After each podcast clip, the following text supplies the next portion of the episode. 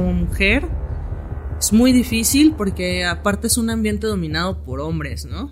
y, la aceptación por ahí es, es difícil porque, bueno, es que si no patinas chido, pues no perteneces, ¿no? Es que si no eres la novia de, no te vamos a aceptar. Es que si no logras esto, no lo vas a hacer. Es que si no fumas mota, pues no perteneces acá, ¿no? Vi el de skateboard apenas en las Olimpiadas pasadas en Japón, pero vi el femenino. Ajá. No manches, o sea, yo me quedé, o sea, no quería que se acabara. Había una chica Sí. brasileña, si no mal recuerdo, muy buena. Y creo que no clasificó, pero era muy buena. O sea, sí, y, y entre toda esta marea del pensar, es que entré mal a la curva, que hice mal, esto, el otro. O sea, de repente era como. Y luego un amigo así se me acercó de, bueno, eh, te llevamos a- aquí con los paramédicos. No, no, no, o sea, todo bien, nomás me duele, güey. Déjame quejarme a gusto. O sea, me duele así. Y ya no pude empecé como a llorar, ¿sabes? Así como a soltar toda esa presión. En cambio, el mexicano tiene que hacer muchos pesos para poder hacer un dólar y poder viajar al extranjero. Entonces ahí es donde ya viene, viene toda esa diferencia. Por eso siento que cualquier presencia de un mexicano en cualquier deporte es muy importante. Porque no solamente es esa persona, es esa persona representando a todas las demás que lo practican y que no pueden estar ahí, pero que aquí estamos. Hola, soy Neri Mendoza, patinadora de downhill skateboarding, tengo 29 años y soy originaria de Tuxtla Gutiérrez, Chiapas. ¿Qué rollo? ¿Qué rollo? Comenzamos. Puedes bailar. Sí. Invitado. Está buena la música. ¿Qué? ¿Te gusta? Sí, está buena. Me costó trabajo, pero se pudo lograr. Salud, salud con, con agua de, Agüita de de melón. ¿Eres de, ¿Eres de aguas, de sabor? Claro, sí, pero sin mucho azúcar. Sí, lo que estábamos diciendo, ¿no? Creo que eh, las aguas de, de sabor son como... Tienen que saber a, a, a lo que es, ¿no? A, A la- melón, sí, claro, claro. a la fruta, sí, si no, no tiene sentido lo que estás tomando. creo. Sí, la neta sí. Eh, yo por lo regular voy al súper, digo, bueno, pues me como la... Pico la fruta y me la como, pero no, la termino haciendo agua, como, como fue ahorita, la neta. Es que es lo más práctico, así, bueno, ya, a la licuadora, le pones agüita y para adentro. De, de hecho, también creo que eh, no había hecho agua así como para un invitado. Dije, voy a hacer un agua. Creo que es buen Ah. motivo para, para hacer un agua de, pues de, De melón. Sí. ¿Cuál, ¿Cuál es su preferida? Uy, yo creo que la de frutas, es una rosa, que tiene así como manzana, fresa o algo así, pero igual todas me gustan, la de piña, la de fresa, la de melón, pero sí, son muy buenas. ¿Y las tomas seguido o más o menos? Pues más o menos, depende mucho el mood en el que ande, porque pues si hace frío, si es raro que se me antoje, pero si hace un calorón, si es como, uff, una agüita de fruta. Ah, pues tú vives en Monterrey, ¿no? Sí, ya estoy viviendo por allá. ¿Y, y se da mucho las aguas allá por el calor Sí. o, o no tanto? Mm, sí, sí se da. Este, hay ahí como los kiosquitos con, con la- el puesto de frutas o pues el puestito de la cheve y todo, y ya uno escoge ahí. O sea, como hay puestos, es digo, yo no he ido a Monterrey, pero Ah. ¿cómo? o sea, hay puestos o cómo? O sea, hay depósitos donde venden Ah, cheve. ok, Ajá, sí, un entendí. depósito, sí. Así de que cada dos esquinas ahí hay uno. sí. Sí toman mucha cerveza, ¿no? Sí, pero es que yo creo que es también por el mood, ¿no? Del calorón. O sea, yo creo que si hace mucho calor, eh, mucha gente va a tomar una cerveza, así, ¿no? Más para refrescarse, ¿sabes? Pero es un pretexto, ¿no? Para beber. ¿O crees que sí quite la sed? Eh, pues yo creo que un poquito de esto, otro de aquello. o sea, al final del día siempre vamos a buscar una forma de justificar nuestros vicios, ¿no? Para bien. Que es que, pero, pero sí. Picker y yo ape- apenas fuimos a Veracruz. Eh, tuve que ir a hacer unas cosas como de emergencia. ¿Ok? Y nos quedó como el resto del día libre, ¿no? O sea, Ajá. fuimos como a entregar unas cosas, fuimos rápido y de ahí pues ya tuvimos como el día. Y sí, o sea, toma cerveza y, güey, o sea, es increíble la cantidad que puedes tomar en la playa. Y es que aparte de Veracruz es súper húmedo, ¿no? Entonces es, Sí. es un calor donde existes, pero sudando, ¿no? Entonces, Pero no como, te oh, pega la chela. No, porque estás sudando todo el tiempo. ¿Tomas mucha cerveza? Poca. Sí, ok. ¿Cuál te gusta sí más, clara o oscura? Oscura. Ok. Sí. ¿Tienes al- alguna marca preferida o...? Eh, bueno, es lo que he descubierto así viviendo en Puebla y en Monterrey. Es que aquí en el centro del país la cerveza Victoria sabe riquísima. Entonces, este, creo que sí me gusta aquí tomarme una cerveza Victoria. Así, esta publicidad no es pagada. Así de, pero ya si gustan apoyarme, con todo gusto se les recibe la cheve. y este, en el norte descubrí que la cerveza clara es muy buena. Entonces, este, sí me gusta ahí como tomar una Ultra Michelob o una Miller o una Stella. O sea, sabe muy distinta la Sí, eso ya me lo habían contado alguna vez, que dependiendo el estado, eh, la cerveza también sabe diferente. Aunque sea la misma marca, mismos ingre- ingredientes, Sí. sabe diferente. Sí, yo creo que, eh, bueno, algo recuerdo que me habían explicado sobre el agua de, de- con la que lo procesan, procesan la cheve, eso hace que sea, sepa distinta, ¿no? Entonces, creo que algo ahí. Y si no, pues bueno, ahí nos explican bien porque es diferente a los expertos de la cheve, porque no falta, Sí, ¿no? Así sí, de, sí, no, eso es equivocado. Oye, ¿y por qué estás viviendo en Puebla y Monterrey? O, o sea, ¿es por lo de skateboard? Sí, em, bueno, yo eh, fui a estudiar la uni eh, a Puebla y eh, durante estudiando la universidad yo descubro este deporte que se llama longboard y dije, bueno, ya, o sea, voy a aprender a patinar, vamos a ver qué onda. Y después de varias caídas y, y raspones, pues yo decido como emprender un viaje a un evento por primera vez en mi vida ¿Sola? Sí, completamente Con sola. un amigo. Ah, ok. Ajá, con un amigo, me acuerdo. O- A le decíamos, ¿no? Este. Y nos fuimos a Colima, así agarramos un camión y a la aventura. Y yo creo que a partir de lo que yo vivo con esa experiencia de, de acampar, de la, de estar en un lugar en medio de la naturaleza y estar haciendo algo que me gustaba mucho, que era patinar, dije, bueno, Neri, o sea, si quieres seguir haciendo esto, tienes que prepararte más, ahorrar dinero y, darle, ¿no? Y una cosa llevó a la otra y llegó un momento en que la vida me llevó a una decisión si seguir viviendo en Puebla o tener la oportunidad de irme a Monterrey. Y en Monterrey yo solo conocía a dos personas, pero solo una era mi amigo, ¿no? Que, que se llama Navi Sosa. Ok. Este, yo platico con él. Le digo, oye, ¿cómo ves si me lanzo allá a patinar un rato? Dijo, pues vente. Aquí vemos cómo le hacemos y tú vente. Entonces ya fue como, yo llego a Monterrey a patinar, o sea, yo no conocía a nadie, no había buscado trabajo, o sea, yo solo agarré mi maleta, mi tabla, unos pesos y vámonos, o sea, yo confié totalmente en esta persona, en que pues me iba a recibir, me iba a ayudar, y sí, así fue, y me quedé allá. Oye, pero el longboard está muy bien posicionado en Monterrey porque está cerca de Estados Unidos o porque ¿por qué tienes tanta confianza en tu amigo? O sea, porque algo te dijo voy a intentarlo. Porque hace, hace muchos años la escena en Monterrey era muy buena, ¿no? O sea, habían muchas personas que patinaban eh, muy buenas, talentosas. Se hablaba de las pistas que estaban, eh, eh, sí, sí te exigían mucho aprendizaje, mucho, mucha técnica al patinar.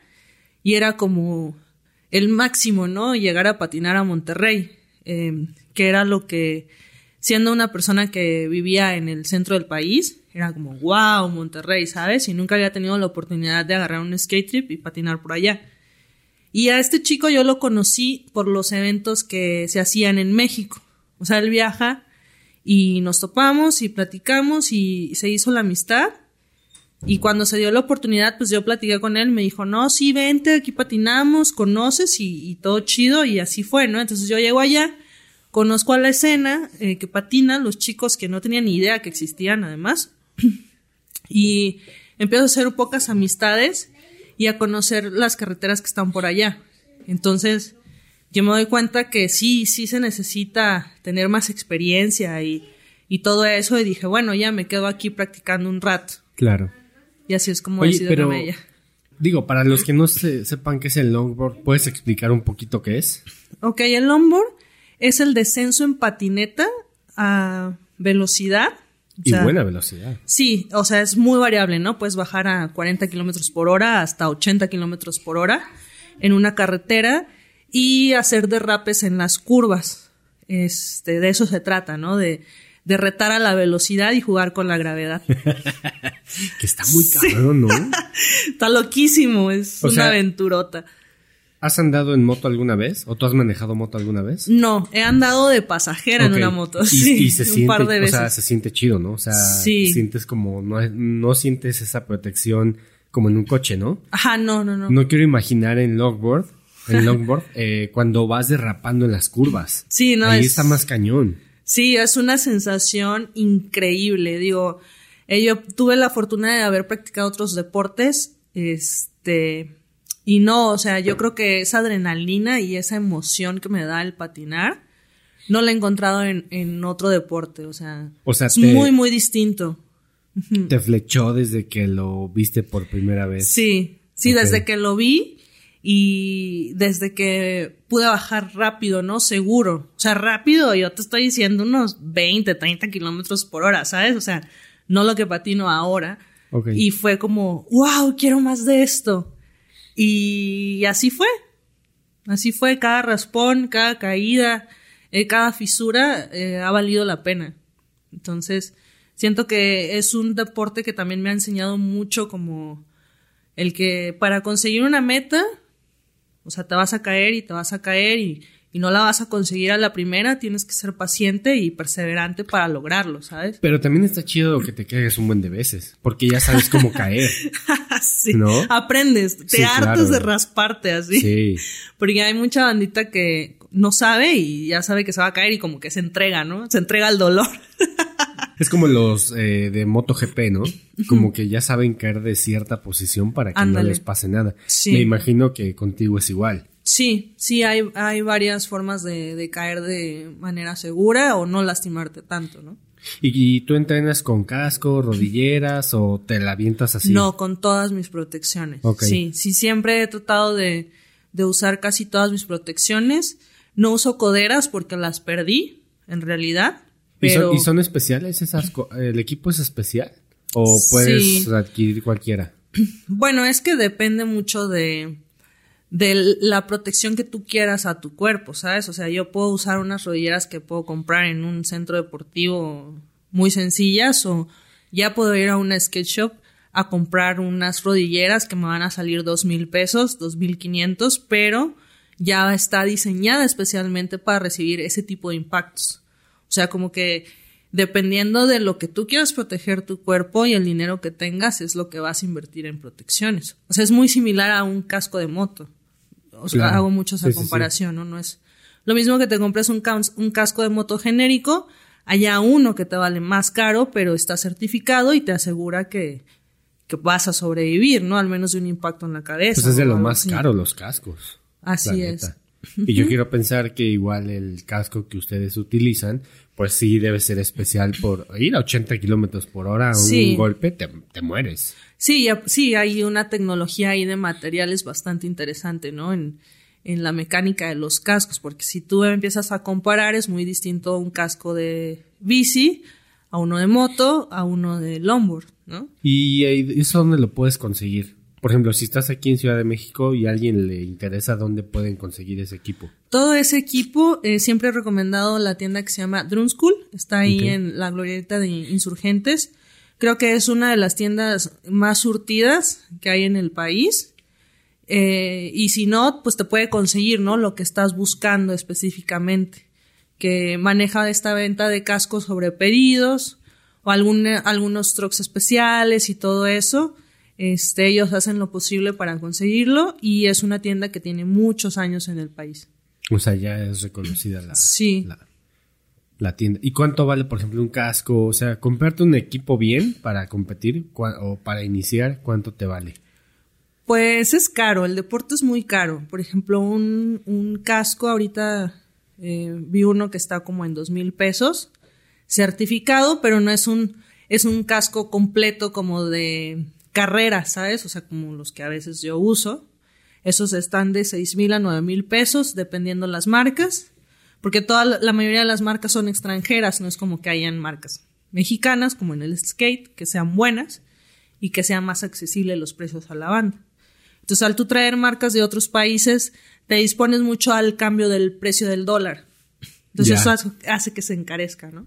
Claro. Entonces ahí por ahí van este una tabla solamente la madera la puedes conseguir una desde 2.500 hasta 4.000, 6.000 pesos, ¿no? Dependiendo de la tecnología de materiales, el tipo de, manera- de madera que está hecho, Las llantas. las llantas, todo, todo, todo. ¿Se le llama stroke o el- que lleva el soporte de la llanta? Trucks. Ah, trucks. Ok, los ok. trucks. También Sí. eso tiene que ver, ¿no? Sí, hay este también varios trucks eh, más sencillos que puedes conseguir como en dos mil pesos, mil ochocientos y otros que te pueden costar hasta nueve mil pesos, ¿no? Que ya son de precisión, ya traen ahí una tecnología de material eh, más específica, ¿no? Para su uso. Te digo, o sea, al final del día em, son como los zapatos, o sea, tú vas comprando lo, lo que te gusta pero lo vas adecuando a tus necesidades, ¿no? O sea, a mí me gusta este tipo de rueda, este truck, este tipo de tabla. Y ahí tú le vas sumando los pesos y hay tablas completas que llegan a valer hasta 25 mil pesos, solo la madera. ¿no? Es una lana. Es una lana. Y alguien te... Bueno, cuando iniciaste, imagino que tú lo compraste, adquiriste todo el equipo, ¿no? Sí, Y ahora, eh, ¿tienes algún patrocinador o tú te costeas? yo eh, me costeo todo. Ok. ¿Lo haces por razón personal o, o porque todavía el longboard en México no está como los patrocinadores no han volteado como a ver también esa parte? Sí, yo creo que eh, no han volteado mucho a ver a los riders mexicanos y este el, el deporte es muy caro, entonces aquí en México para que alguna tienda te llegue a patrocinar y te dé cosas como gratis, de, eh, no es rentable, ¿sabes? Porque aparte no es como un deporte tan grande o tan consumido como el fútbol, como el básquet. Entonces, este, siempre somos los mismos y cada quien se las arregla como puede, ¿no? Y ahí ya viene toda la diferencia social de la banda que tiene varo, que se puede comprar ruedas a cada rato o unos trucks más caros y todo eso. Y nace esta parte de la compraventa, ¿no? De cosas usadas también. Ok, o sea, hay un mercado de compra-venta, sí. Sí, ahí en, en Facebook. Publicidad no pagada tampoco. sí, entonces, o se va corriendo la voz, ¿no? Así de que, oye, pues yo tengo este casco, antes de que lo publique, ¿qué onda? ¿Lo quieres? Y ahí empieza la negociación. Así fue como compré mi último full face. Así de, bueno, sí, yo lo quiero, lo necesito, pero pues dame chance de dártelo en dos pagos, ¿no? Y ya de que, bueno, ya está. Entonces así doy un primer pago, me lo apartan y luego ya el otro y me envían las cosas y, y así, así es como he podido hacerme de mis cosas, ¿no? Este, hace rato fui a ver a unos amigos ahí en, en esta tienda de, de Drum School. Ah, pasaste. Sí, pasé. Digo, los conozco de hace años. Y me dicen, oye, solo te llevaste un set de ruedas, ¿verdad? Y yo, pues sí, o sea, fue lo único que pude comprar, ¿no? Para patinar el mundial y fue, fue lo único que me alcanzó, así de qué creen que haga.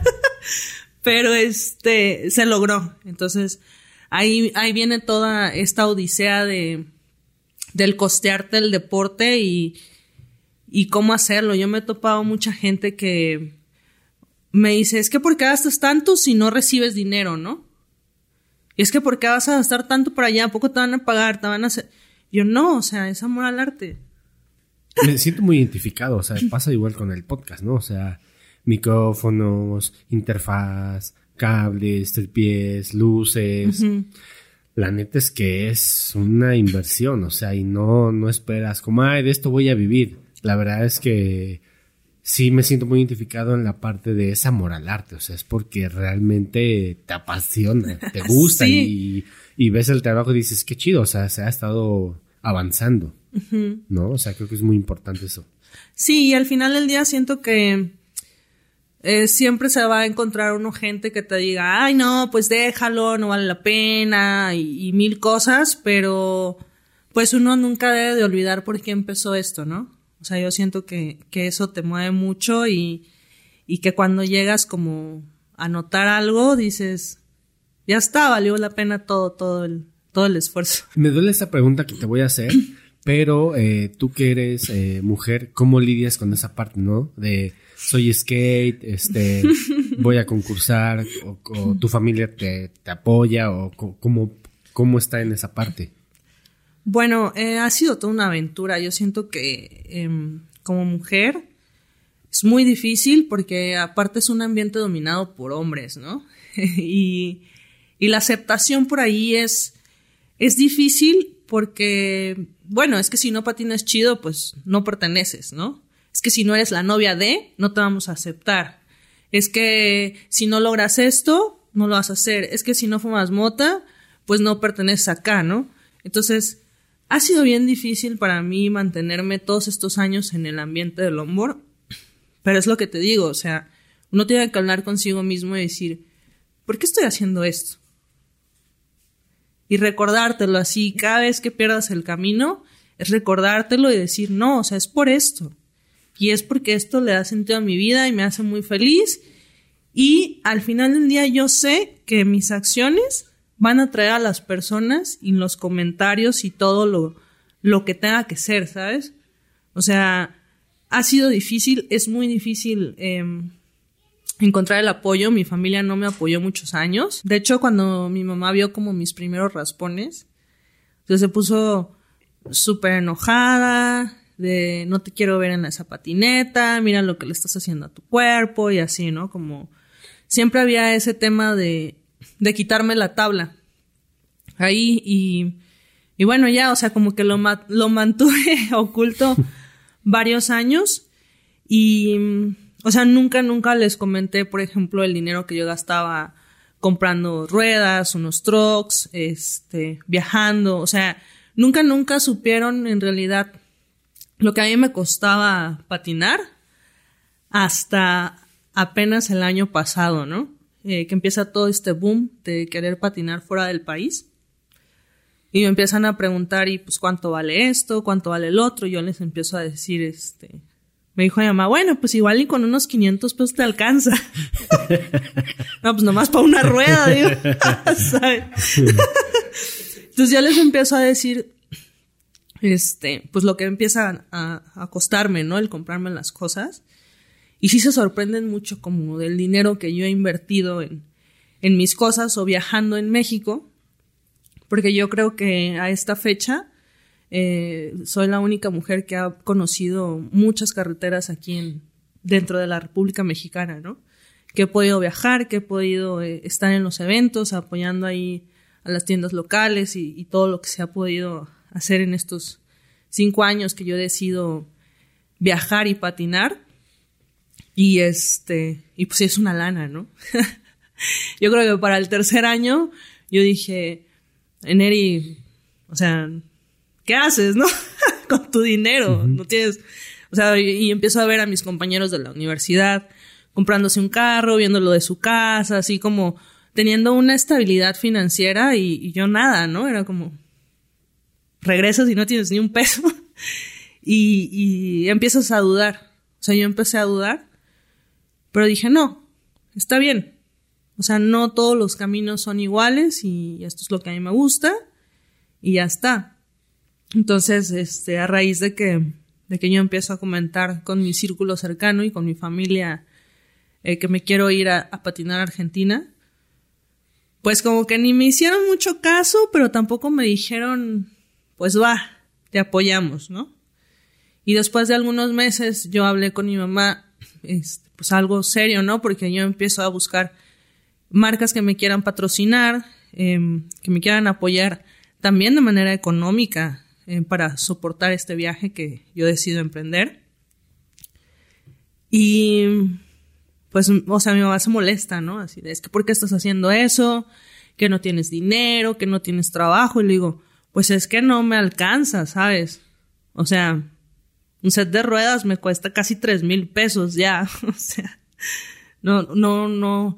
Y si yo quiero irme a, comprarme un tiquete, o sea, para Argentina, igual me sale muy caro. Entonces, yo tengo que pedir ayuda. O tengo que ver la manera, ¿no? De, hacer todo esto. Emprendo una marca empiezo a vender playeras, sigo, yo sigo trabajando, tratando de entrenar y viendo todo esto y, me dijo, mamá, bueno, voy a ver la manera en que te puedo apoyar. Y yo creo que ahí ya fue como un momento en que yo dije, bueno, ya está, está bien. Y em, no sé, yo creo que una semana antes del, del mundial, de los World Skate Games, a mis hermanos les cayó el 20 que iba a patinar un mundial. O sea, sí, o sea, súper corto. O sea, como en el principio yo no sentí mucho apoyo por su parte y era ya el tema de, es que te autoexpones, es que ves los raspones, tienes el cuerpo lleno de cicatrices y, y todo este tema de, pues de las marcas de guerra, siempre lo mantuve muy hermético, ¿no? O sea, era como, bueno, me voy a ir a este lado a patinar y ya, ya me fui y ya regresé, ¿no? Era todo lo que yo compartía y hasta este punto fue como, se quedaron de, ¿qué? ¿Cómo pasó? sí. Y este, y así ha sido, así ha sido siempre. Que qué difícil, ¿no? O sea, mantener en secreto eso que tanto te gusta, que te apasiona y, y tú piensas a lo mejor que vas a tener el respaldo de tu familia, ¿no? Pero llegar a que ellos te entiendan es bien complicado, ¿no? O sea, más allá de que la sociedad te entienda eso, pues tal vez, eh, pues de alguna forma te puede valer, ¿no? Sí. Porque lo que realmente importa, pues es tu familia, es tu círculo cercano quien te va a apoyar. Claro. Y me imagino que se ha de haber sido bien pesado ese lapso de, bueno, no tengo a nadie, pero tengo a mi tabla. Ajá, sí. sí, ha, ha sido muy pesado porque igual en el trabajo, pues, o sea, como que lo ven, pero dicen, ah, sí, ¿no? Como X. O sea, yo creo que em, eh, de todos estos años que llevo patinando y trabajando en, un ambiente un poco hostil también, este, muy pocas personas he encontrado que en realidad entiendan lo que me apasiona el patinar, ¿no? O el viajar con mi patineta bajo el brazo. Entonces siempre ha sido como que, ay, sí, eh, ay, es que solo pienso en patinar, de que, ay, ya déjalo, y no sé qué, y es como, no, o sea, ya está. Y en mi último trabajo, pues, sí tuve que hablar así con, con el que fue mi jefe y, y decirle, mire, o sea, todo bien, pero pues yo ya voy a renunciar, yo necesito hacer este viaje, y no quiero que al rato este viaje, pues, pues sea un problema, ¿no? Regresando a la jornada laboral y que no sé qué te hicimos el favor de irte de viaje, ¿sabes? Porque son patinetas. O sea, al final del día está ahí como ese estigma en la sociedad de, de que el patinar es malo. Vago. Ajá, es vago y todo, y, y no tienen ni idea en realidad del tiempo que uno invierte para hacer un truco así. Todos los golpes, todas las heridas. O sea, para que en realidad ese vago se vea así, patinando así. Entonces siento que por ahí también hay mucho, mucho que cambiar ahí de la bandita. Sí, yo por eso también no, estoy de en un empleo así como de 9 a 6. Porque si yo el día que tenga una, un capítulo, pues voy a voy a venir a grabar. O sea, también es que por eso no... Eh, yo trabajo por, eh, por mi cuenta, pero la verdad es que no, sí, también por eso la pienso. Porque no todos entienden ese, eh, ese, esa parte, ¿no? De que a veces tú puedes tener otros proyectos. Y el otro día platicaba con, eh, con Abraham, que, que, vino aquí al podcast, le mando un saludo, y él vive en Estados Unidos, en Texas, y platicó algo muy interesante. Decía que uno de sus colaboradores eh, tenía un proyecto de, creo que de un juguete o algo, algo así, si no, si no mal recuerdo, y él lo apoyó, le dice, oye, ¿cómo te ayudo? ¿Cómo te apoyo? Este, si necesitas algo, este, adelante, no tengo un tema. Y aquí en México es muy difícil todavía esa parte. Muy raro, muy, muy raro. O sea, incluso que te apoyen dentro de la escena local, ¿sabes? O sea, siento que cuando ven que alguien se esfuerza un poquito, o sea, ni siquiera necesitas esforzarte tanto, ¿no? Pero si te esfuerzas un poquito, ya los demás te ven raro. O sea, es como, ¿por qué estás haciendo eso, no? Y siempre van a buscar como una manera de, de tirar como el, el comentario ahí de, de hate, envidiosillo y todo eso, pero, o sea, cuando uno entiende una parte esa de, de la conducta de la banda, dices, ya, o sea, si a ti no te pasó es porque no te has esforzado lo suficiente. O porque no has creído, ¿no? No le has buscado. Em, estuve patinando un tiempo con un amigo de San Luis Potosí. Saludos a Caldito. Es una persona muy sabia, muy paciente. Y em, me ayudó mucho, ¿no? Como a sentar em, la cabeza mientras patinaba y, todo, porque es, como una lluvia de muchas emociones, no siempre son positivas. Entonces él, me ayudó muchísimo también en esta preparación que tuve ahí para Argentina. Y mm, en una plática él me dijo así de, bueno, pero pues quién es, o sea, ¿qué tanto apoyo tienes y no sé qué? Y le empiezo a contar así todo el trip de mi familia y de la escena local también ahí en, en Monterrey como que sí se quedó así de wow, ¿no? O sea, está sobreviviendo. Y yo, sí, estoy sobreviviendo, pero lo voy a lograr. O sea, porque es algo que yo quiero y porque sé que lo merezco y me ha costado muchísimo, muchísimo lograrlo. Entonces, es el momento, se dio la oportunidad y si no la aprovecho, o sea, ¿de qué sirve que se me haya presentado esa oportunidad, sabes? Y así fue. Entonces recuerdo mucho esa, esa conversación camino a su casa después de patinar porque, o sea, sí me hizo ahí unas preguntas medias complicadas y le contesté y se quedó así como, wow. O sea, no, pues, pues qué huevotes, casi, casi, ¿no? Me dijo. Pero es eso, ¿no? El, el no, no rendirse y, y creer así, creer que sí puedes hacerlo. Y hacer todo lo que esté en tus manos para lograrlo. Entonces, ya está. Oye, y ahorita que estamos hablando ya entrando al tema del mundial, que quería como llegar a ese tema, ¿cómo, ¿cómo, México se clasifica a, longboard o a, skate en ese aspecto? ¿Cómo llegas al mundial? Eh, ¿Cómo levantas la mano? O a lo mejor no, en femenino no había nadie, levantaste la mano. ¿Cómo es ese proceso? O sea, yo conozco el de fútbol, ¿no? Eh, y lo que comentaste hace rato, ¿no? En, México el fútbol es prioridad, ¿no? Sí. Pero también es interesante saber cómo es en, deportes de nicho, ¿no? Como el longboard. Pues yo creo que todo empieza con este tema de mm, federar las, los nuevos deportes, ¿no? De, desde que el skateboarding se hace olímpico, el rappel y el BMX, ¿no? O sea, MX, deporte olímpico ya. hay. Vi el de skateboard apenas en las Olimpiadas pasadas en Japón, pero vi el femenil. Ajá. No manches, o sea, yo me quedé, o sea, no quería que se acabara. Había una chica brasileña, si no mal recuerdo, muy buena. Y creo que no clasificó, pero era muy buena. O sea, wow. Se ve mucho estilo, eh, mucha, mucha disciplina, años, años para caer un truco. O sea, es banda que se dedica a eso 24/7. Es un choque cultural también eh, muy grande, ¿no? Todos los estilos de patinar, el estilo que le meten también en la ropa, todo, todo, todo. Es un deporte muy, muy adictivo a ver. Eh, yo siento que ni, aunque ni patinara, ¿sabes? O sea, tú lo ves y te emocionas, así, que cómo, cómo se caen y vuelven a, la tabla y, con una sonrisota, ¿no? Y se emputan cuando sí, Claro. Sí, sí, sí. Claro, es, son deportes muy, muy emocionales, muy intensos. Entonces yo creo que en todo este proceso de, del federar ese tipo de deportes, em, aquí hay una federación, Federación Mexicana de Patines sobre Ruedas, eh, que empieza a hacer esa apertura a estas nuevas tendencias, ¿no? El, el skateboarding y el, el, downhill. El downhill en sus, en sus modalidades diferentes, ¿no? Que es el inline, o sea, que es la banda que baja en patines, street luge, que bajan en trineo, y, eh, y nosotros, ¿no? Que venimos siendo los del longboard, que es eh, la disciplina con más desarrollo en México en cuanto a organización de eventos y, está más avanzada. Está más avanzada, siento entre logística de todo, ¿no? De, del rider, de los eventos, de, de muchas cosas. Y este se abre la apertura ahí por medio de, de la Federación Mexicana.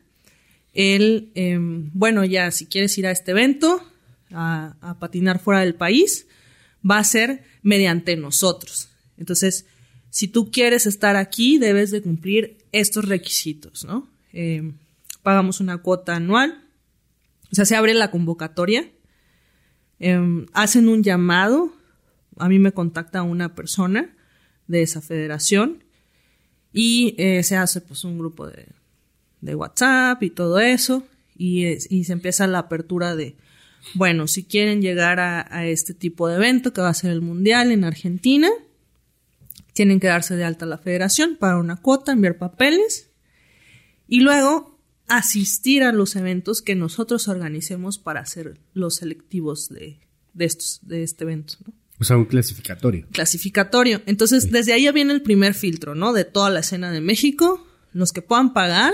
¿Y cuánto vale ese, esa cuota? Esa cuota creo que fueron como mil y algo, mil pesos Sí. y algo.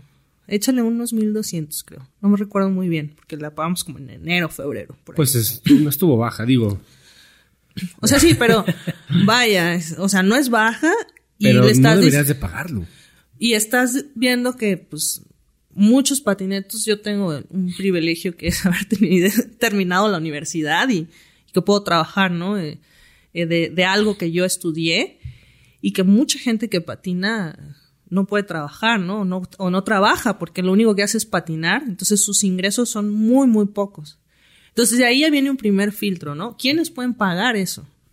Porque no solamente es pagar ese registro ante la, ante la Federación Mexicana. O sea, es luego pagar sus eventos. Porque no puedes estar en sus eventos si no pagas lo primero. ¿Entiendes? O sea, es como tú pagas una licencia para estar en sus eventos y de ahí, ya si te seleccionan, tú ya puedes entrar, ¿no? A, ese- a esas competencias. Pero lo único que hacen es ayudarte a inscribir, porque tampoco te pagan nada. Lo que estás pagando es el papeleo y el, el acceso a la clasificación. Ajá, eso. Y este, entonces empieza ahí el primer filtro y ya eh, se registran varias personas. Eh, de mujeres nada más no, eh, se registraron dos chicas más y yo, hasta donde supe. Y este se viene un evento clasificatorio que fue en abril, en Jico, Veracruz. Este, y ahí ya era pagar otra inscripción al evento. No me recuerdo cuánto fue eso, creo que 600 pesos o algo así, no sé, Más. 600 o 900. Ahí estabas en Monterrey o en Puebla. Ahí yo ya estaba en Monterrey. O sea, tuviste que viajar de Monterrey hasta Veracruz. Hasta Veracruz y de Veracruz tomar camiones para llegar al pueblo. O sea, te fuiste todo, o sea, de, de Monterrey a Veracruz en avión o en camión. En avión. Ok. Sí, en avión cargando la tabla, todo, todo así, lo- el casco, el traje, guantes. Me imagino que se paga un extra. Sí, porque documento mi maleta. Es una, y es una maletota. Sí, es una maletota. Entonces, este, pues yo viajo allá y me traslado ya eh, después del aeropuerto por camión hasta llegar. Y ahí pues ya empezamos a patinar y se hace un, un clasificatorio de, de, pues ya primero, segundo, tercer lugar y esos, esos van. ¿Qué es más presión? O Sí. sea, al no ser tantas personas, o sea, yo pensaría, tengo más presión que si somos 20, ¿no? Porque a lo mejor como que hay más rondas y dices, bueno, me tengo que...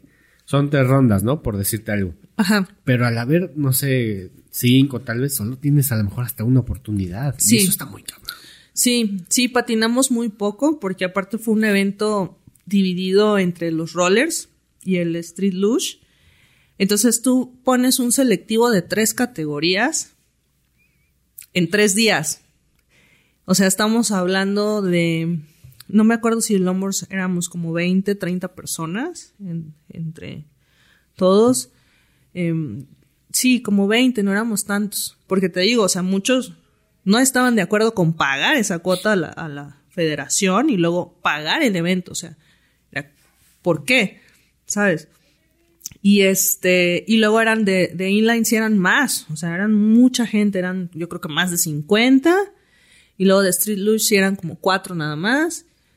Entonces éramos mucha gente para, para hacer ese selectivo y sí fueron pocas bajadas, pero pues se logró. Así fue como, solo se hizo un evento, una carrera, y así fue como se abrieron los lugares. Oye, de esos 20 que mencionas, ¿era hombres y mujeres o Sí. solo mujeres? No, hombres y mujeres. ¿Y cuántas mujeres había? Tres conmigo. Ah, bueno, lo que habías comentado hace rato. Ah, pensé que habían llegado más. Entonces Sí, no. solamente tuviste una carrera para demostrar que tú ibas a ir a Argentina. Ok. Sí. Sí, de hecho, eh, clasificamos las tres eh, que estuvimos patinando ahí. ¿Y, era por tiempo? Era por tiempo. O sea, es que esa es una parte que no entendí muy bien porque fue la primera vez que patiné en esa, en esa modalidad. O sea, se llama time trial, ¿no? O sea, y luego por puntos. Y luego por no sé qué. Así como, bueno, ya díganme qué tengo que hacer. Entonces se hizo ahí unas carreras por puntos. Y luego después fue eh, ya la carrera como tal. O sea, que son carreritas. Del que llegue primero gana, ¿no? Va pasando. O sea, de, cuatro personas, los primeros dos pasan.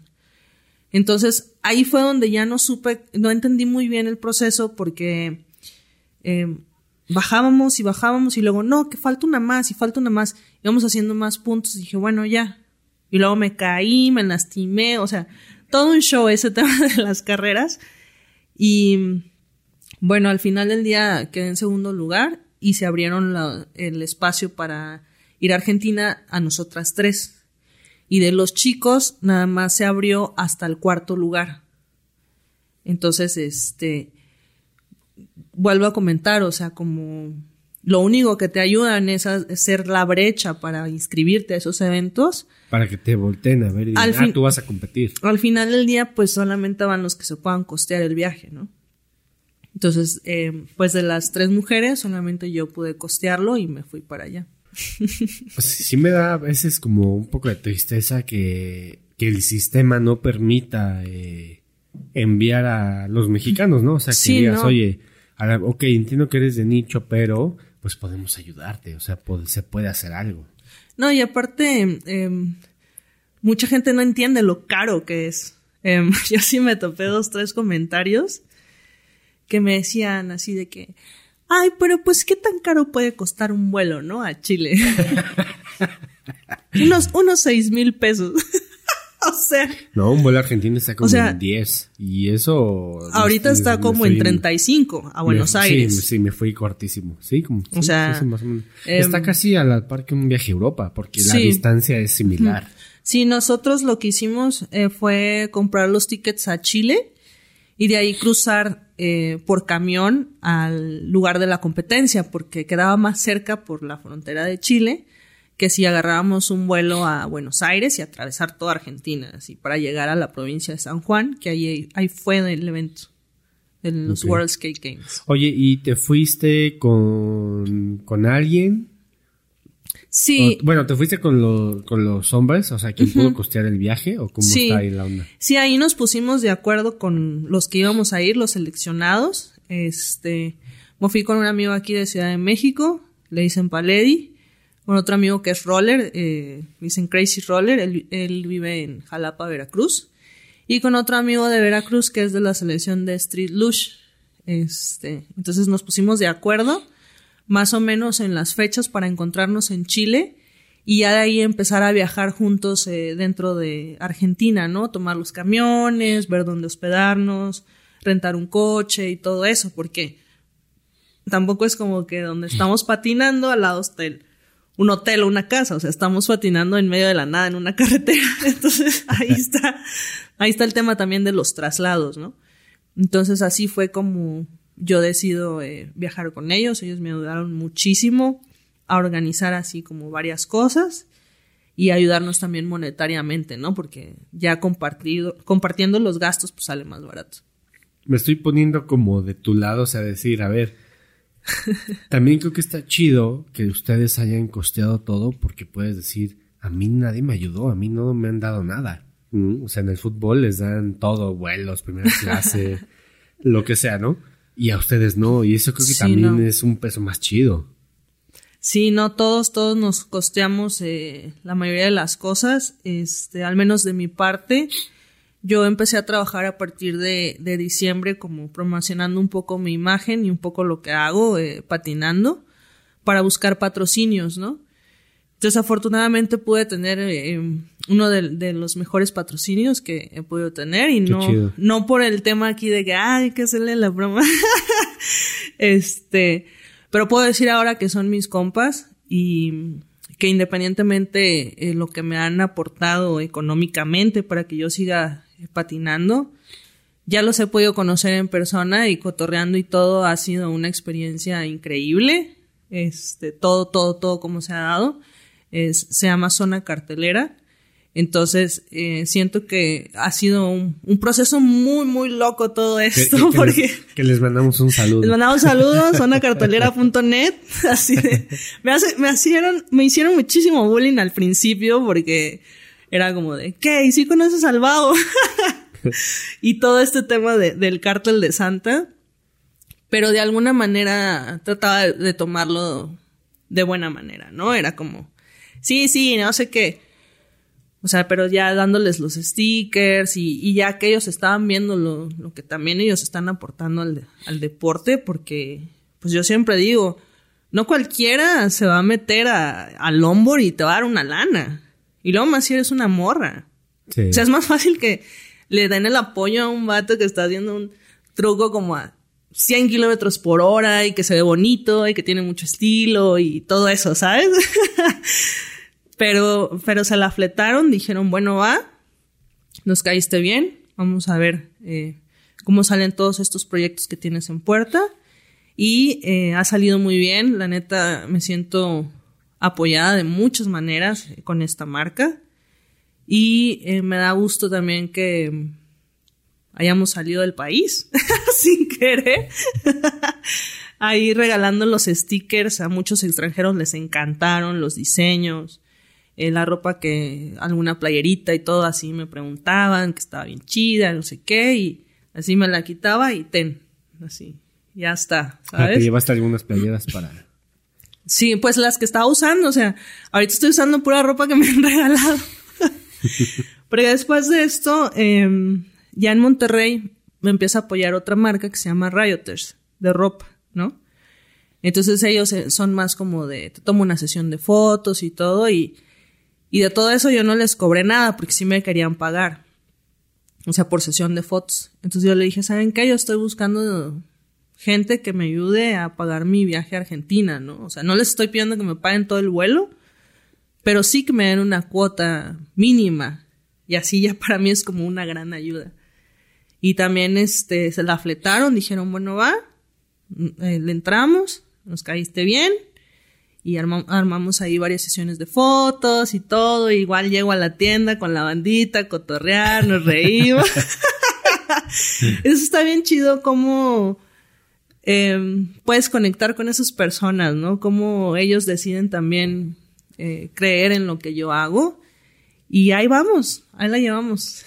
y eso está chido, ¿no? O sea, a veces hasta el skate, en tu caso el longboard, es una excusa para conectar con las personas, ¿no? O sea, conociste a muchas personas. O sea, el mundial en Argentina te abrió la posibilidad de conocer tanto patrocinadores aquí, personas eh, y personas que estuvieran en Argentina, ¿no? O sea, a veces como tu forma de ver la vida cambia completamente. Estoy, de eso estoy seguro. Totalmente. Em, yo trato de de hacer con mi patín, ayudar, ¿no? Siempre ayudar a, la banda que está empezando a patinar, a las mujeres que están empezando, ¿no? Que se encuentran con estas barreras que yo tuve hace muchos años de que si el exnovio, que si no me quieren el spot, que porque esto, que porque el otro, así, muchas cosas eh, que la bandita luego hace ahí con, con las mujeres. Y me gusta ayudarlas para que sigan patinando, ¿sabes? O sea, para poderlas inspirar, porque luego a veces me, o sea, ya conociéndolas viajando, o sea, es como, ay, no, es que Ney, no te va a alcanzar. Claro que me puedes alcanzar. Vente. Es la idea, ¿no? sí, claro. Claro. Eh, y, o bandita, ¿no? Ahí que está medio dudosa, que no sé. Tú nomás hazle así. Y de repente me los encuentro en otro evento y ya le están dando más fuerte y todo eso. Y, me gusta, ¿sabes? Me gusta también conectar también con este tipo de personas y de repente yo ni tengo cosas y ahí las ando dando, pues también así de que ten, ya está, unos valeros, unas ruedas ahí y el estar en el mundial y poder platicar con gente diferente de otro país, con otras mujeres y ver que son tan humildes a pesar de tener tanto talento dices, yo sabía que por ahí era, ¿sabes? Porque aquí en México no falta que el que tantito la arma, uy, ya, no me puedes hablar, ¿no? Entonces, este, siento que, que el compartir espacio y, platicar con estas personas sí cambió mucho, mucho mi manera de, de ver, aseguró otras, o sea que yo sabía que por ahí era. Y está bien chido porque dices, qué padre que teniendo todo esto sigan igual de humildes, ¿no? O sea, puedas llegar y platicar y echarte una cheve o echar desmadre y, y no pasa nada, ¿sabes? No es como que se den la vuelta o, bueno, es que a ti no te hablo porque no haces esto, ¿no? Porque haces aquello. O sea, es como, al final del día todo el mundo nos une la pasión que es patinar. No importa si estás aprendiendo, si eres un pro rider, siento que esa emoción que te da al montar la tabla, todo el mundo la tiene y, y es algo que a veces se te olvida, ¿no? Sí, compartes esa pasión, ¿no? O sea, encuentras esos bichos raros con quien platicar de longboard. Sí, sí, sí, sí, claro. Sí, es, es increíble cómo, cómo logras conectar a través de esto, ¿no? Eh, sí, a mí me sorprendieron mucho, mucho, mucho la manera en que haciendo las cosas a mi modo funcionó, ¿sabes?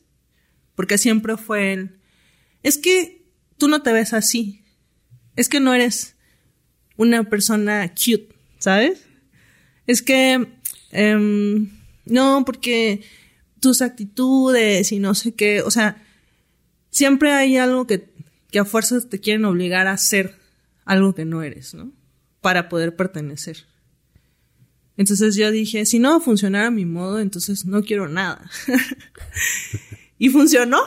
entonces yo ya gané, creo. Qué chido, la neta. Oye, retomando un poquito el mundial, ¿cómo fue desde que el avión despegó? ¿Qué pasó por tu mente?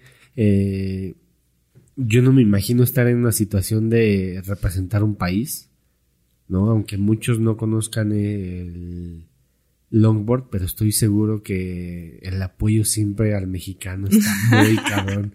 ¿Cómo, ¿Cómo viviste esa parte y cómo viviste el mundial? ¿Cuántos días duró?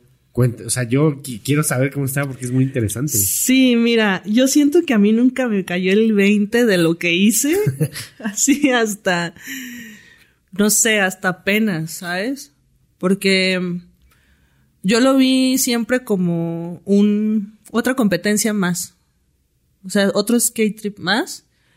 Y llegó un momento antes del viaje en el que también empecé a dudar, ¿no? Así como, chin, no he patinado, no me siento lista, no soy talentosa, no tengo esto, no tengo el otro, y empiezas, ¿no? Y dije, no, ya, o sea, si estás ahí, es porque así debe de ser. Entonces, como que traté de enfocarme mucho en, disfrutar del viaje, de no estar estresada por, por no dormir bien, por descansar, por el, el qué pasa si me caigo, así como varias cosas que al final del día me terminé cayendo mil veces. Pero yo creo que ya cuando fui al centro de, de acreditación y tuve mi gafet, o sea, así que decía eh, atleta mexicana, fue como... Ahí te cayó el 20. Sí está pasando, sí. ¿Fue en Conade o, dónde fue? Fue en San Juan, Argentina. Ah, o sea, fue hasta allá. Ya fue hasta allá. Híjole, yo creo que... Sí, fue hasta allá, así cuando veo mi foto y así, Mex, atleta, no sé qué, downhill skateboarding, y yo, se te enchina la piel. a mí se me enchinó ahorita. Así de, sí está pasando, no lo puedo creer. Así, así. Es uno, fue uno de mis sueños así por cumplir totalmente. Y el que yo ya lo estuviera viviendo fue, wow, lo logré. No puede ser, ya, lo tengo que disfrutar. sí, y, y fue muy, muy, muy raro y bonito y lleno de muchas emociones porque Aparte, pues siento que, o sea, como morra, hay como ciertas formas en, en que tú asimilas la información y todas las situaciones, ¿no? Entonces, este, pues yo estaba de skate trip con otros tres amigos, que pues ellos andaban como súper enfocados y todo bien padre, con su súper equipo y así. Y luego ya a veces como que tenía ganas de, como de hablar, pero no sabía cómo. Entonces, eh, eh, pues me mantenía así como seria, así como, bueno, ya piénsalo, vamos a ver qué onda. Y, Y pues ya día uno, haciendo el check-in del equipo, eh, mis guantes se me rompieron. Este, otro chico de Guadalajara afortunadamente llevaba otro par y él me los prestó. Así de, no, y yo te los presto para que patines. Y ya estamos haciendo el check-in del equipo.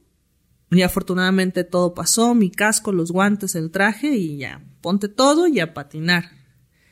Entonces eh, vamos subiendo en la van, se nos suben al inicio de la pista y dije, oh por Dios, ¿qué vas a hacer con esto? ¿Cuánto, ¿Cuántos kilómetros, metros subieron? Creo que esa pista no, no sé si estoy mal, pero han de ser como dos y medio. Ajá, era una pista, o sea, en el video se veía larga, pero patinando se hacía bien cortita. ¿Qué tiempo aproximadamente es para un profesional? Como de dos a tres minutos. Ajá, sí, porque estaba, o sea, sí, los super pros, los europeos y los gringos estaban haciendo como un minuto 15, 20 por ahí, no recuerdo muy bien.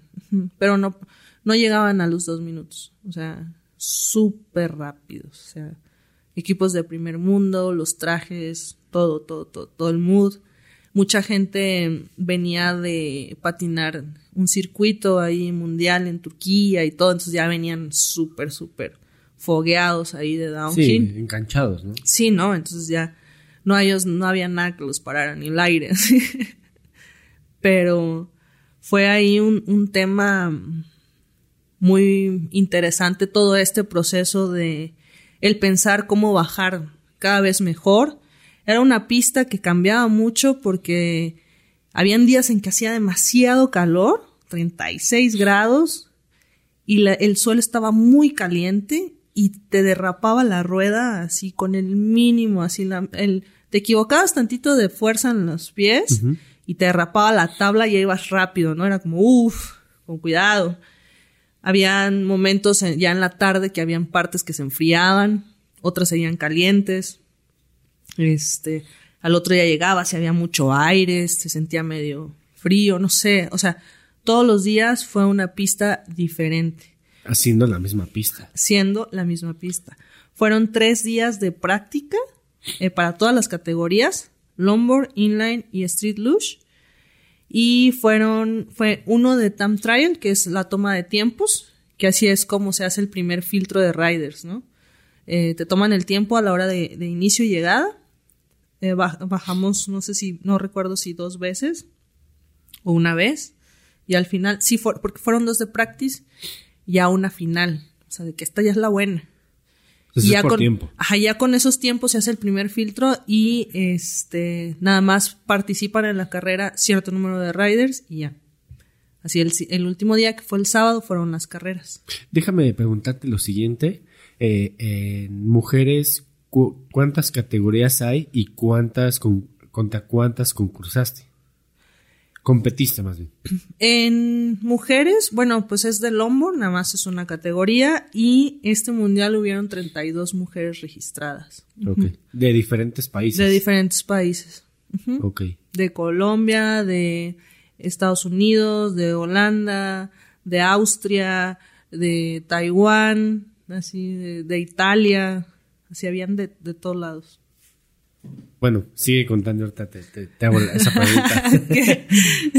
cómo, te, ¿Cómo te fue a ti, o sea, en, las competiciones? Uy, pues sobreviví, porque aparte, em, bueno, yo no uso trucks de precisión, obviamente porque son muy caros, y eh, creo que sí fui del, de las, no, sí, es que no fui la única que patinó con unos trucks Paris B3, este la mayoría ya traía un equipo bastante profesional, tablas con peso adherido, este, tablas muy nuevas, eh, trucks de precisión, traían muchos sets de ruedas, o sea, o sea, sí, sí, sí traían bastante equipo, el, el traje pues a la medida y todo eso. Mi traje, el que yo uso, es muy viejo, lo hice hace unos cinco años, entonces ya me queda muy justo.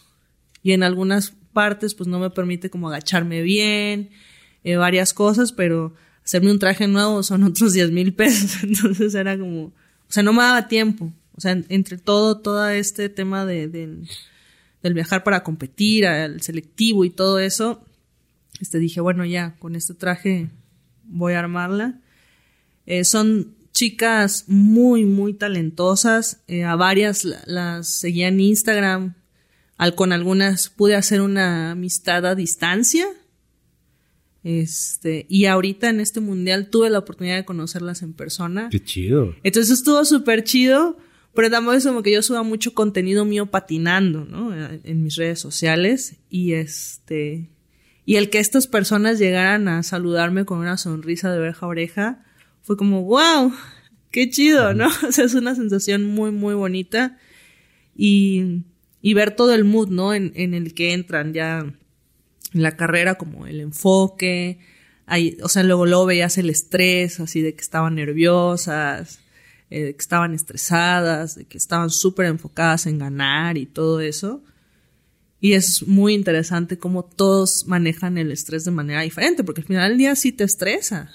sí, aunque tengas el equipo más nuevo. Ajá, aunque tengas el equipo más nuevo, está ahí la, la competencia, ¿no? De, de, que yo quiero ganar, yo quiero hacer esto, yo quiero hacer el otro. Yo estaba en un mood de, de, estar ahí, de llegar, de representar y de disfrutarlo, ¿no? O sea, de regresar en una pieza al, evento, o sea, a México porque dije, güey, yo, no pienso arriesgar mi vida y romperme un hueso aquí. Porque sí le pasó a otras chicas. Ahí en la competencia. Entonces yo dije, vas a hacer lo que sabes hacer y que se vea que, pues, si sabes patinar y ya, ¿no? Así como disfrútalo, sin presiones. Y aún así yo me sentía presionada, o sea, pues, o sea, yo antes de dormir, yo pensaba en la pista yo decía, es que, ¿cómo puedo bajar mejor? Es que no sé qué, es que si tuviera este equipo, si tuviera esa tabla, si hubiese patinado más, si hubiese hecho aquello, y, em, y empezaba así. Entonces de repente era estresante, como, bueno, ya, tienes que descansar. Y ya me acostaba, ¿no? Antes de llegar a la pista, en el transcurso de la casa donde estábamos al, spot, yo me ponía la música y venía pensando en cómo bajar. O sea, yo venía eh, enfocada así, este, pues los chicos venían platicando, escuchando música, echando desmadre, pero yo venía preocupada, o sea, decía, a ver, ¿ahora qué vamos a cambiar? Le tienes que entrar antes a esta curva, esto no salió, hay que agacharse más, aguántate esto, aguántate el otro, aguanta el miedo, aguanta la velocidad y dale, ¿no? Así como venía así terapeándome, terapeándome, terapeándome. Y ya la, la línea de salida era como, bueno, ya, disfrútalo. Me imagino que también tienes que saber cuántas curvas hay. O sea, para reconocimiento de pista, quiero imaginar que, a ver, son, no sé, 10 curvas, eh, aquí va más rápido lo que dices, ¿no? Creo que también eso es muy, pues muy importante para, pues para concursar. Sí, por eso se hacen eh, los reconocimientos de pista, que afortunadamente nosotros tuvimos varios días, este, de reconocimiento. Y también en esos días de reconocimiento yo no le entraba muy bien a esa primer curva y hubo una donde sí me dio un pacazo durísimo, o sea, tenía años, años sin pegarme así de duro. Y yo así terminé de, de, patinar esa bajada y dije, wow, qué madrazo me acomodé, o sea, me quité el casco, me dolía la cabeza, o sea, estaba así como, fuck, sí me dolió. O sea, sí, y, entre toda esta marea del pensar, es que entré mal a la curva, que hice mal, esto, el otro, o sea, de repente era como... Y luego un amigo así se me acercó de, bueno, eh, te llevamos a, aquí con los paramédicos. No, no, no, o sea, todo bien, nomás me duele, güey, déjame quejarme a gusto, o sea, me duele así. Y ya no pude, empecé como a llorar, ¿sabes? Así como a soltar toda esa presión. Y fue como, bueno, ya, o sea, y fue, creo que fue en el día 2. Así. y este. Y al otro día era, bueno, ya no hagas eso, ¿no? Y me acerqué aquí con, con un amigo de Guadalajara y este. Pues ya así le, le dije, oye, pues es que nadie patina de mi lado, ¿no? Nadie es regular de aquí, ¿o qué? Me dice, no, pero pues todos los gringos y todos ellos sí. Le dije, no, pues es que yo necesito un consejo, güey. O sea, necesitabas, necesitas ¿Un coach? sí. ¿Un entrenador? ¿No? Sí, claro. Y ya me dijo, así como que me quedó viendo, Me dijo, a ver, ¿qué pasó? Le dije, no, güey, es que en esta curva ayer, que no sé qué. Me dijo, ah, no, mira, es que es así. O sea, ya, él, él empezó a hablar conmigo sobre cómo bajar y ya mi perspectiva cambió completamente, ¿sabes? Porque ya no me sentía que, que estuviera como sola descifrando ese laberinto. Y, y sus consejos fueron así directos y lo que eran y funcionaron. O sea, fue como, ah, sí, claro, ya lo entendí.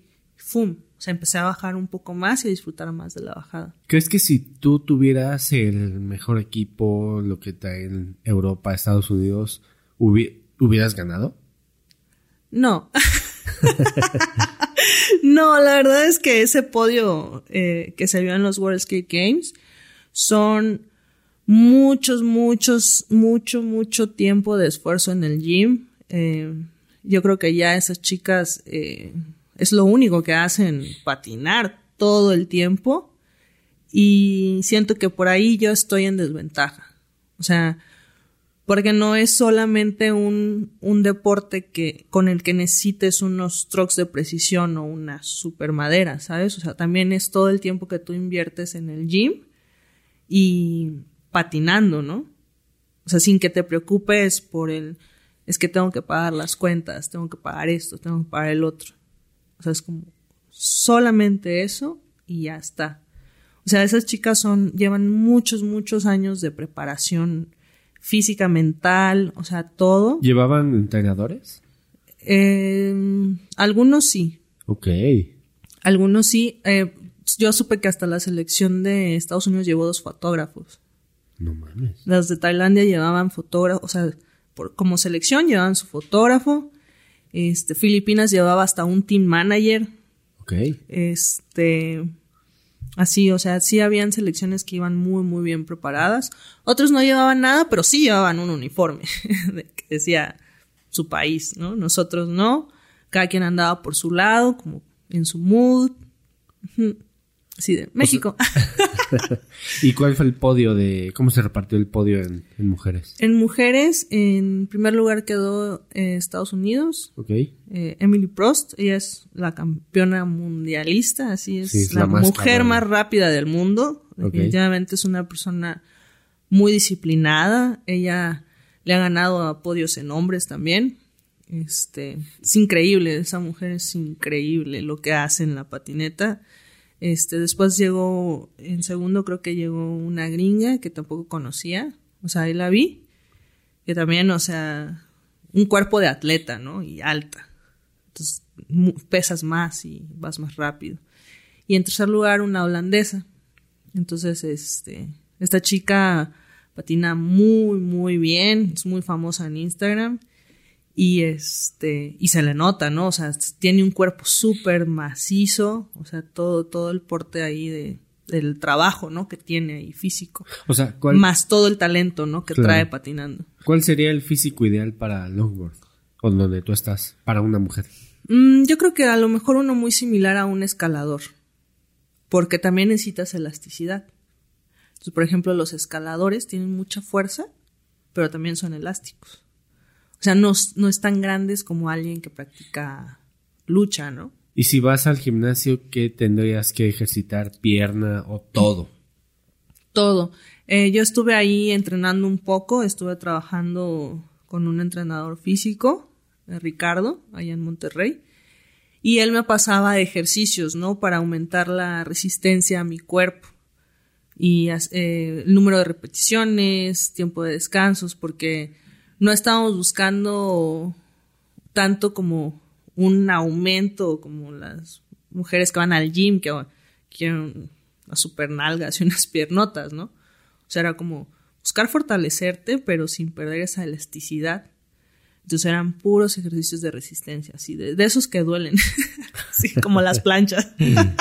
Ok. Sí. Pero eh, lo que estoy entendiendo es que necesitarías completamente dedicarte a esto día y noche para aspirar al podio. Sí. Sí. A menos que se caigan las que van adelante de mí o, y pase. Que así le pasó a una italiana, ¿no? Sí. Se cayeron las tres de adelante y ella pasó a semis. O sea, es que es, esa es la aventura de, de, las carreras, ¿no? Todo puede pasar. Es como el fútbol. ¿no? Siempre hay un factor que no puedes controlar, por Claro. más preparado que estés, y un golpe de suerte, y ya está. ¿Y hasta dónde llegaste tú? Uy, no recuerdo muy bien. No sé Eh, si, va- va- si quedé como en un lugar 26 o 27, por ahí. De 32, ¿no? No está mal, o sea, volvió... No, de verdad. no o fue sea, último, dice. Pues, pues, pues mira, eh, yo creo y vuelvo a- al punto en donde como todo está en tus manos y ver que personas llegan con eh, entrenadores, fotógrafos, lo que tenga que ser, la verdad es que es de admirarse, o sea, Sí. Yo llegué Ya. con un set de ruedas. sí, o sea, está muy cabrón, o sea, realmente la federación te aventó y clasificaste y tienes para pagar, ah, perfecto, pues que te vaya bien, ¿no? Sí. Digo, no sé si la federación viajó, me imagino que No. que no. No, lo único que hicieron fue como un en vivo cuando estábamos en el aeropuerto, que ni siquiera lo vi, este, así de que no, pues ya se van los seleccionados, fulanito, perenganito, y muy padre todo, y ya está, ¿no? Den- denos nuestros likes y ya, así, que les vaya bien. Fue todo. Sí, ni siquiera un uniforme, como dices. Y sabes que él, la importancia del uniforme, yo creo que sí pesa mucho. O sea, por ejemplo, tú vas a una, una competencia de vas a Estados Unidos, me imagino que es blanco, tal vez, y, Sí, blanco con azul y, o rojo, y, ¿no? y te impacta. O sea, dices, ay, cabrón, o sea, son de esos pequeños detalles en donde marca mucho la diferencia. En mi traje de, de carreras, en las mangas yo tengo unos bordados chiapanecos hechos a mano, típicos de la región. Entonces, este, algunos de, ya en- en- cuando estábamos esperando ahí para bajar y todo, se acercaban y, oh my god, that's so fucking Mexican. yeah, for sure. Entonces, era como parte también de, de cómo tú haces una identidad con lo que usas, ¿no? Eh, sin, sin caer aquí en, en un tema de, pues no sé, como de poser. Oye, ¿y necesitas un traje a fuerza? ¿Te lo pide la... Sí, la- es un reglamento de El seguridad. Y- Sí, sin traje no puedes bajar.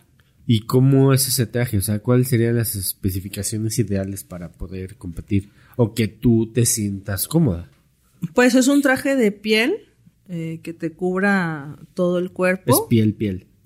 Sí, em, bueno, el mío no recuerdo muy bien de, de qué piel es, pero normalmente lo- los que pueden se compran un traje de piel de canguro y todo eso. Ahí va también el, el tema de la tecnología del material, ¿no? O sea, uniones con neopreno, este, una, un material que también te permita ser aerodinámico, porque pues, es un deporte donde tienes que cortar el viento y, y todo suma. Qué interesante, ¿no? O sea, cómo es todo ese tipo de detalles te puede hacer, pues, ganar, perder, la neta. Sí, no, la, la competencia en los chicos, o sea, la diferencia en tiempos era mínima, sí, mínima, mínima. ¿no? O sea, todos los latinoamericanos no sabíamos cómo le hacían, así de, ¿qué? ¿Cuál fue el tiempo más cabrón que se registró? Ay, no recuerdo mucho, pero fue del canadiense que se llama Danger Den. Pero ese sí es el, el O máster. sea, volaba sí, sobre- volaba, volaba. o sea, tú, tú los veías y decías, ¿por qué lo hacen ver tan, tan fácil? así? Y eso- Pero es parte de su talento. Y eso que tú haces eso. Sí, claro, o sea, que uno conoce cómo funciona y dices, wow, ¿por qué lo hacen ver tan sencillo, no? Entonces, este, por ahí es parte del aprendizaje también de que dices, sí se puede hacer, porque hay gente que lo está haciendo. Quitando todo, todo eso, el traje, la preparación, ¿qué hace diferente a... Y tengo sentimientos encontrados de, de por qué el mexicano no da ese salto en, en competencia. Pues yo creo que mucho, mucho, mucho es la falta de apoyo a, a la preparación, porque como mexicanos nos tenemos que dividir en dos. Si quieres ir, tienes que tener plata para pagar tu viaje. Entonces, tienes que trabajar a fuerza. Todo si tú empiezas a, a ver las historias de todas las personas que han ido a competir fuera del país y han ganado una medalla, Y no vamos a hablar de deportes conocidos, ¿no? O sea, deportes que, que sean, por ejemplo, de lucha, ¿no? De las mujeres y todo eso. Y es fletarte, trabajar y luego otras cinco horas entrenando. Y ya, o sea, yo, yo creo que ese es el, el tema de, de que no solamente estás pensando en prepararte, comer bien y descansar. Es que también estás cargando con todo el tema del trabajo, ¿no? Del pagar las cuentas. De me falta esto, me falta el otro. Y siento que esa es la gran diferencia. No sé, en Estados Unidos trabajas por hora, haces dólares y si tú viajas a Latinoamérica, pues ese dinero es muchísimo. Sí, te puedes costear un viaje fácil. O sea, súper fácil, ¿no? En cambio, el mexicano tiene que hacer muchos pesos para poder hacer un dólar y poder viajar al extranjero. Entonces ahí es donde ya viene, viene toda esa diferencia. Por eso siento que cualquier presencia de un mexicano en cualquier deporte es muy importante. Porque no solamente es esa persona, o sea, es esa persona representando a todas las demás que lo practican y que no pueden estar ahí, pero que aquí estamos. Aquí está la apertura, sí se puede. O sea, aunque te digan que no, aunque te digan no tienes el talento, te falta dinero, eh, esto, aquello, ahí está. Porque no va a faltar otro loco que lo vea y diga, yo también quiero. y me siento identificado. Ajá. Y así es una cadenita, siento. Tú puedes inspirar con tus acciones a otras personas. Sí, estoy totalmente de acuerdo. Te quiero hacer una pregunta un poquito random. Eh, he querido llorar como dos veces en este capítulo. de verdad, es que sabes qué, me tienes mucho peso encima, o sea, aunque aunque a veces digas, "No, pues no sé, pero realmente representas un país."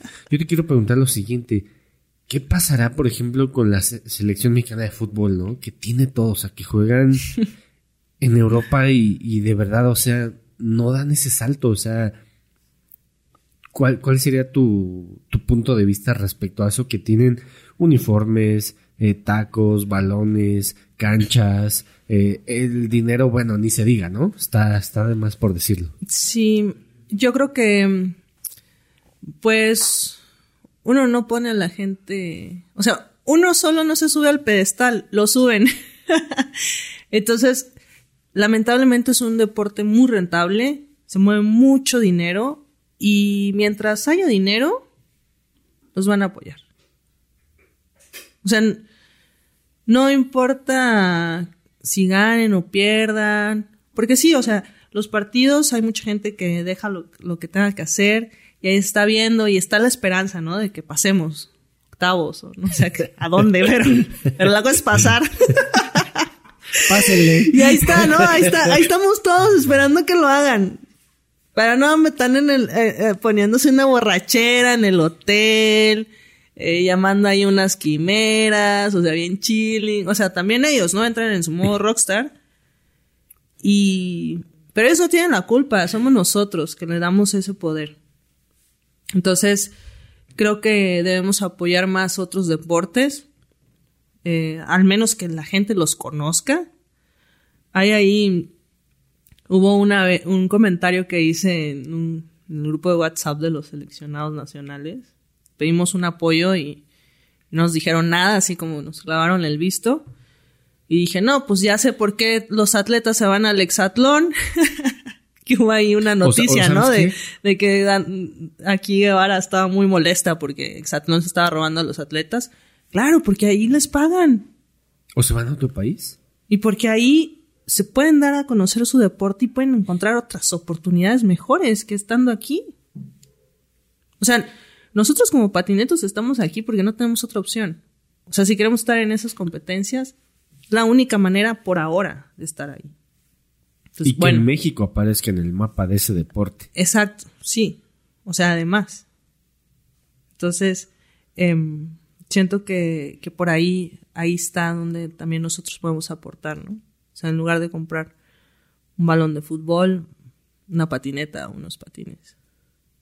O dejar de, de llamar vagos, ¿no? A los patinetos y, y ya, o sea, aceptar que también es un deporte que requiere mucha disciplina, que se invierte mucho dinero y que no somos unos buenos para nada, ¿no? También, porque está ahí, pues los papás y todo, de, ah, es que es una bola de, de zánganos, ¿no? Que no hacen nada y dices, sí, pero pues ese zángano trae tres mil pesos en, su, en sus pies, o sea, no manches, zángano de dónde.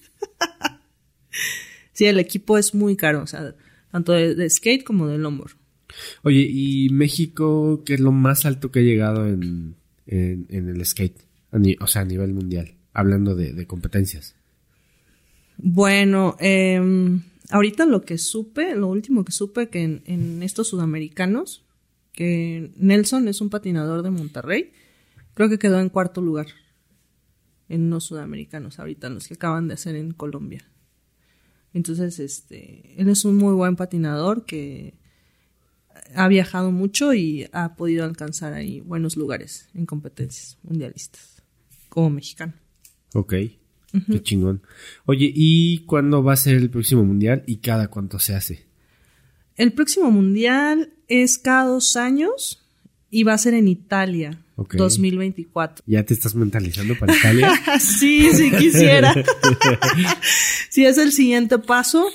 Este, ahorita tengo dos años para seguir entrenando y actualizar todo mi equipo, ¿no? La tabla, los trucks, este, y, ya entrar como en un régimen eh, de, pues de gym, ¿no? O sea, ya un entrenamiento físico como tal, eh, más formal, y estar enfocada como en, ahorrar también, ¿no? Para ver si puedo pagarme ese viaje y todo lo demás. Pero sí, Italia 2024, a ver qué tal. Pues la verdad es que si alguien que lleva una marca, algo así, los invitamos a que de verdad te, te abran las puertas a ese patrocinio. O sea, creo que no basta solo con costear el viaje por lo que he entendido. O sea, es la preparación que hay detrás es es híjole es mucha no o sea y creo que también eh, deberían de las marcas y espero que alguien se acerque para poder costear ese viaje que entrenes que un nuevo traje y no sea solo lugar 25 o sea el lugar 4 o 3 ¿por qué no? Sí. dar, ese, dar ese campanazo, la neta. Sí, sí, esperemos que sí. Espero eh, poder lograrlo, poder, eh, no, desconozco mucho cómo sea ahora la clasificación para el 2024, pero espero poder estar ahí y pues llegar preparada, o sea, ahora sí, ya sin, sin excusas ni nada y, y estar enfocada en eso, porque me gusta mucho todo ese mood de, de la carrera, de estar haciendo ejercicio, de, de llegar a, a, cumplir objetivos, ¿no? Cortos o a largo plazo y me gusta, ¿no? Como ese tema de, de retarte a ti mismo, o sea, decir, oye, yo no pensé que sí, sí sirviera todo lo que hacía en el gym, ¿no? Y ya lo ves patinando y dices, no, sí, o sea, sí, todo, todo eso. Qué chido, la neta. O sea, está... No, pero aparte también está padre que haya sido esta primera vez porque te sirvió como para darte cuenta de muchas cosas, ¿no? O sea, prepararte mejor, en qué estás fallando, ver a los, a los del podio a ver cómo le hicieron, ¿no? Porque estás ahí. Sí, sí, o sea, nunca, nunca había tenido una competencia así de, de ese tipo, menos haber bajado como en, esta categoría de Time Trial. Em, todo, todo fue nuevo para mí. O sea, yo no sabía qué onda, ¿no? Fue como, wow, o sea, y aparte es la primera vez también que salgo del país. Qué chido. Entonces era como, oh por Dios, así no, mi hermana estaba así como avísame dónde estás, cada que puedas. ¿No, lo pasaron por internet o algo así? Sí, hubo un streaming. Hubo ahí un streaming eh, pasaba por la mañana, eh, pero se la cortaban. Como nosotros los Lombords éramos mucho más, o sea, éramos como 300 creo, entre hombres y mujeres, este, la transmisión la cortaban porque ya, o sea, era como un, un horario límite, supongo, no lo sé y muchas personas pues no salieron porque les tocaba pasar hasta el último o algo así. Pero creo que las carreras como tal, que fueron el sábado, esas sí se transmitieron todas completas. Qué chido.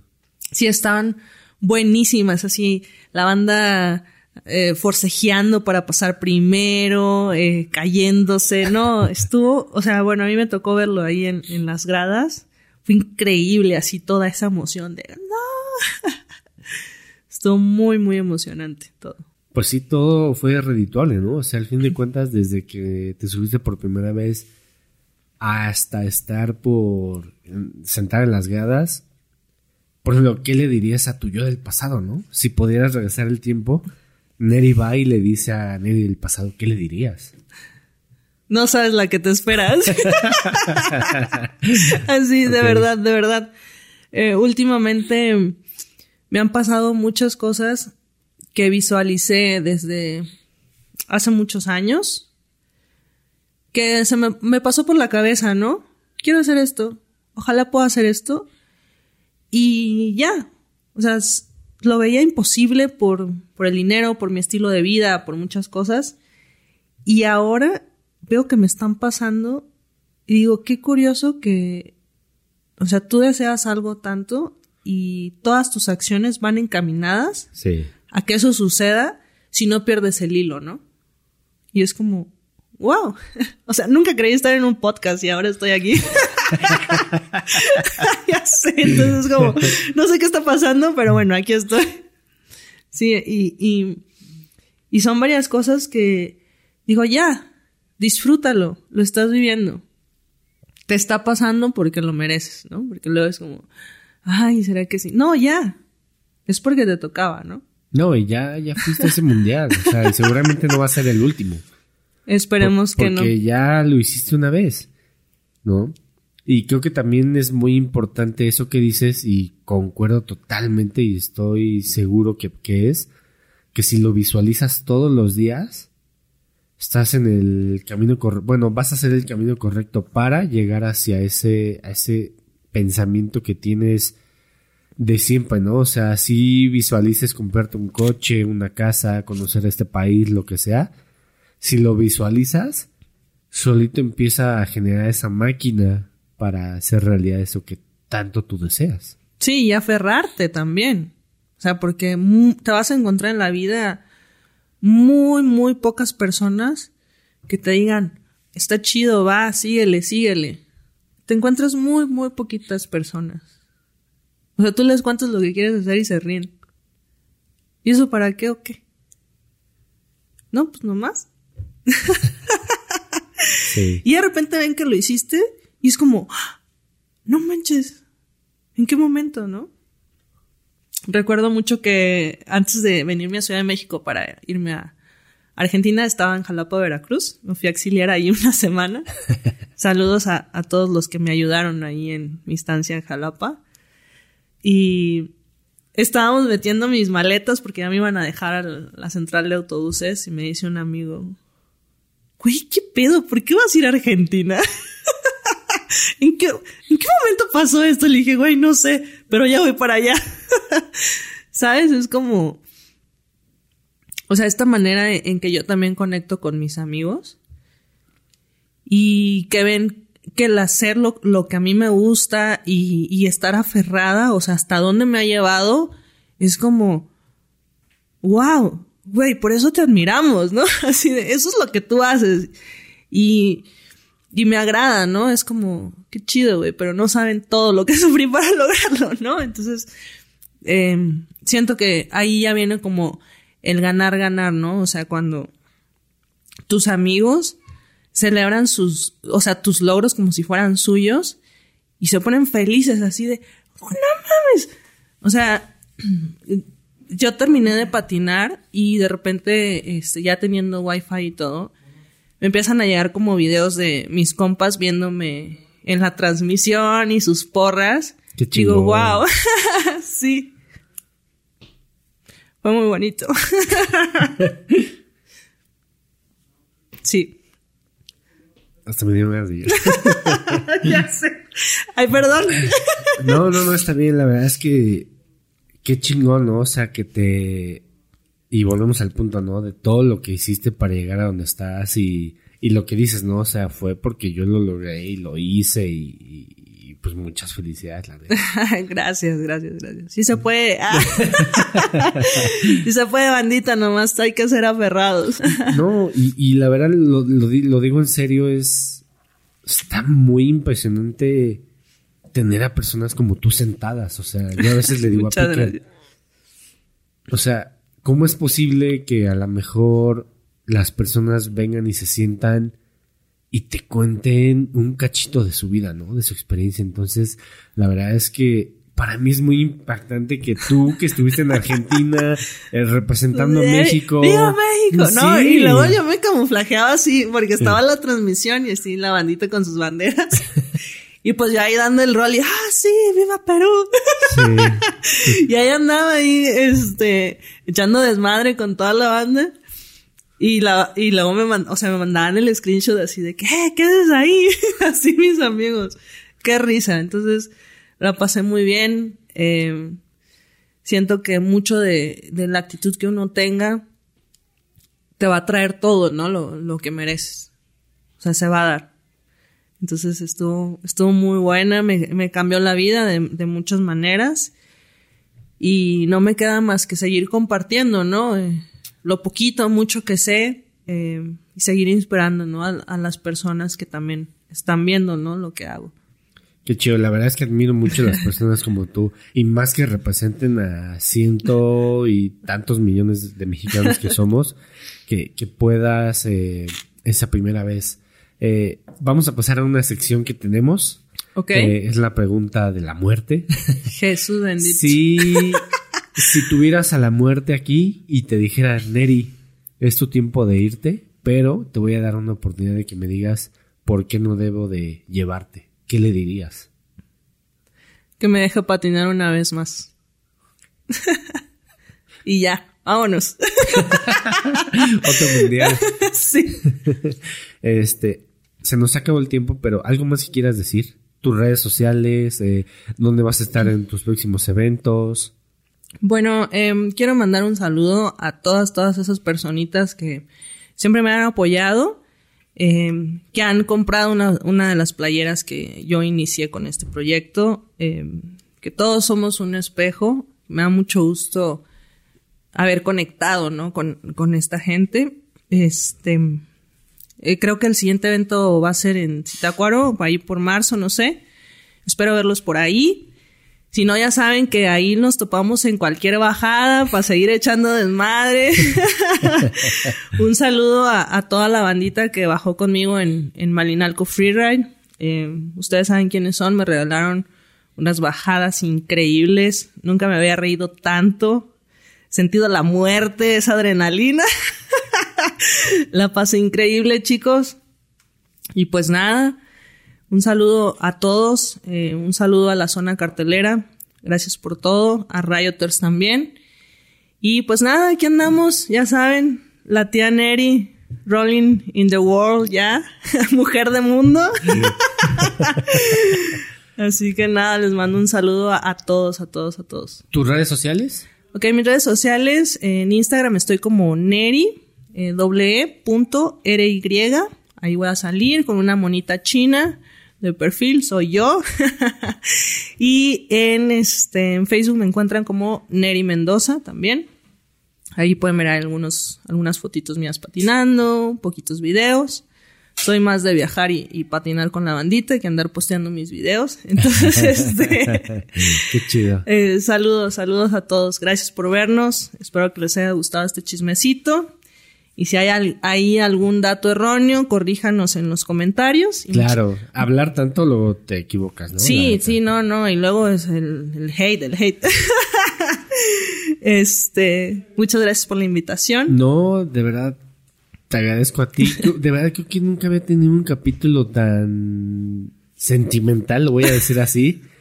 Eh, tal vez porque está el mundial, tú me platicas de que vas, compites, cargas a México en tu espalda.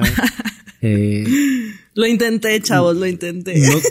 No, tienes un apoyo de, la CONADE o de la federación que dice tú te vas solo, perdón, sola. Entonces, pues, ¿cómo no me voy a poner así? O sea, la verdad es que, pues está muy cabrón, de verdad, eres una persona de admirarse. Te lo juro que no cualquier persona se avienta a un reto así porque ven desolado y dicen, no, pues ¿para qué voy? Voy a perder o algo así. Y tú lo hiciste y muchas felicidades y te admiro un chingo. muchas gracias. Muchísimas gracias. Así que, pues nada, no se olviden de apoyar a, a todas las marcas que se la fletan apoyándonos en el onboard, las que me apoyan a mí. Ya saben, ahí síganlos, tajéenlos, todo, porque todo suma y, y, recordar que no cualquiera, ¿no? Se avienta ahí a, estarte apoyando, menos en una patineta. pues muchísimas gracias a los que llegaron a este punto del podcast. Este, ya ni tuvimos la presentación Piquer de eh, nos seguimos de la de, Pero igual, Neri, te agradezco muchísimo. Está abierta la puerta para una segunda parte. Eh, ahí cuando quieras, Carle, pues este es tu, tu espacio. Y denle like, suscríbanse, compartan todo lo que tengan que hacer. Muchas gracias y nos vemos el siguiente capítulo. Chao. Yeah, skate life.